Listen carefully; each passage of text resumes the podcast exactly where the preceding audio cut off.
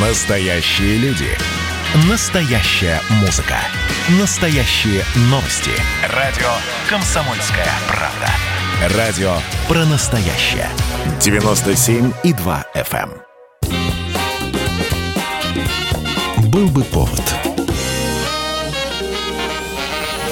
Здравствуйте, я Михаил Антонов, и эта программа «Был бы повод» 11 февраля на календаре и рассказ о событиях, которые происходили в этот день, но в разные годы, ждет вас в сегодняшней передаче.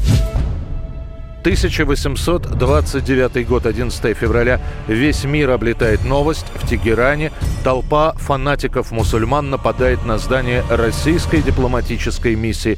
Среди погибших писатель и дипломат Александр Грибоедов. Грибоедов к тому времени только женился, но предпочел отправиться в Персию. В его обязанности входило провести переговоры с Шахом по поводу контрибуции по итогам русско-персидской войны. Поехать он предпочитает один. Его юная жена, с которой он обручился всего лишь полгода назад, тяжело переносит беременность. К тому времени в Тегеране уже вовсю царят антирусские настроения. О том, что русские приехали за деньгами, и более того, что они в своем посольстве укрыли нескольких армян, все это лишь подогревает ситуацию. Александр Сергеевич, там, там, там... Что вам нужно? Ваше превосходительство, идет толпа. Нужно гнать Якуба. В итоге собирается толпа, которая нападает на посольство. Его охраняет лишь несколько конных казаков. Выживет после этого нападения из посольских всего лишь секретарь, который успеет спрятаться. А всего в посольстве погибнет 37 человек. Тело Грибоедова обнаружат лишь спустя несколько дней в общей могиле. Улаживать дипломатический скандал персидский шах присылает в Петербург своего внука.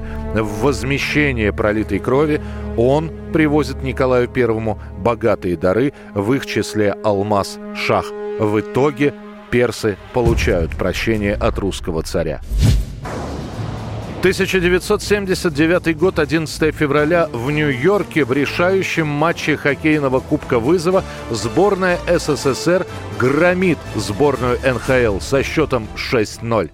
Идет вперед, входит в зону и бросает. Гол! Шестая шайба в воротах Сиверса. 6-0. Мэдисон Сквер Гарден просто обомлел.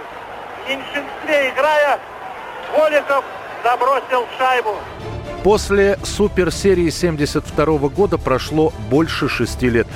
Том противостоянии, которое перевернуло хоккейный мир, канадцы все же вырвали победу, и Советский Союз целых семь лет ждет реванша. Наконец, в конце 78 года в Москву приезжает президент НХЛ Джон Зинглер с единственной целью договориться с советским руководством о проведении серии матчей между сборными Заокеанской лиги и СССР. Решено провести серию из трех игр в феврале 1979 года. Все встречи Кубка Вызова организуют в нью-йоркском Мэдисон Сквер Гарден.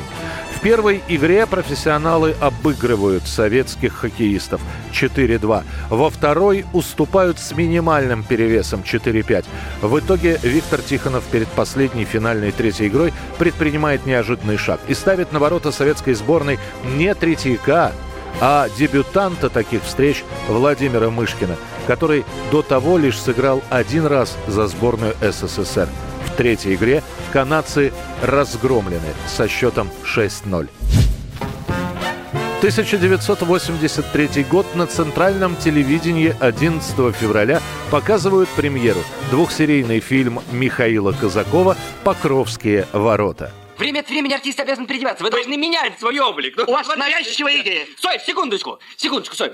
Или, например, такое самовыражение. Напишите комедию в стихах, как Грибоедов. Он плохо кончил. Одноименный спектакль «Покровские ворота» по пьесе Леонида Зорина вот уже несколько лет идет с успехом в театре на Малой Бронной, и теперь историю жильцов одной коммунальной квартиры решено перенести на экран. Сначала долго утверждают сценарий, который почему-то считают все легкомысленным. После этого также долго подбирают натуру, ведь действие фильма происходит в середине 50-х годов. Саму коммуналку у Покровских ворот построят на территории Мосфильма, а подходящий дворик, где герои играют в лото и шахматы, находится у Гоголевского бульвара. Я в ходил в Мосэстраду, как в дом родной, а теперь я иду туда, как на Голгофу. А кто не пьет? Назови! Нет, я жду! И вот лента почти готова, и ее едва не кладут на полку. За время монтажа фильма и подготовки его к прокату одна из героинь, актриса Елена Коренева, влюбляется в американца и эмигрирует в Штаты. Лишь чудом удается комиссию Госкино уговорить не отменять премьеру, хотя сцены с Кореневой все-таки приходится немного подсократить. 2012 год, 11 февраля. В ванной отеля «Беверли-Хиллз» находят тело певицы Уитни Хьюстон. Она приехала на церемонию награждения Грэмми, и это мероприятие на следующий день пройдет под знаком траура по певице. Came the shocking news that music superstar Whitney Houston was found dead in her hotel suite at the Beverly Hilton. Официальная причина смерти Уитни Хьюстон будет названа спустя сутки. То, что у нее есть проблемы с наркотиками, знают все. Но не это становится причиной столь раннего ухода на 48-м году жизни. В крови певицы найдут следы марихуаны и последствия длительного употребления кокаина, но Хьюстон, как заявят медики, просто уснет в ванной и утонет, перед этим выпив целую бутылку шампанского. Неделю спустя Уитни Хьюстон похоронят в родном городе Ньюарке. И в штате Нью-Джерси в этот день будут приспущены государственные флаги. Бывший муж Уитни, с которым она почти не общалась после развода, приедет на похороны, но быстро потом уедет после того, как друзья певицы обвинят его в косвенной причастности к ее смерти. Спустя три года, также в ванной, найдут дочь Уитни, 22-летнюю Бобби Кристину Браун.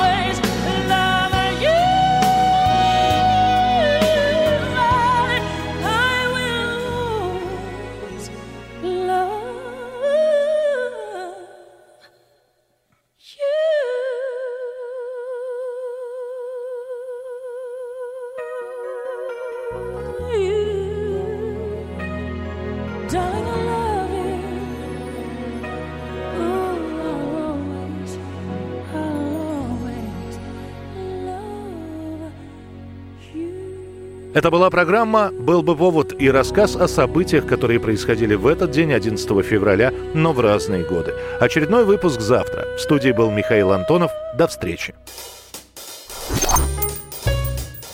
«Был бы повод»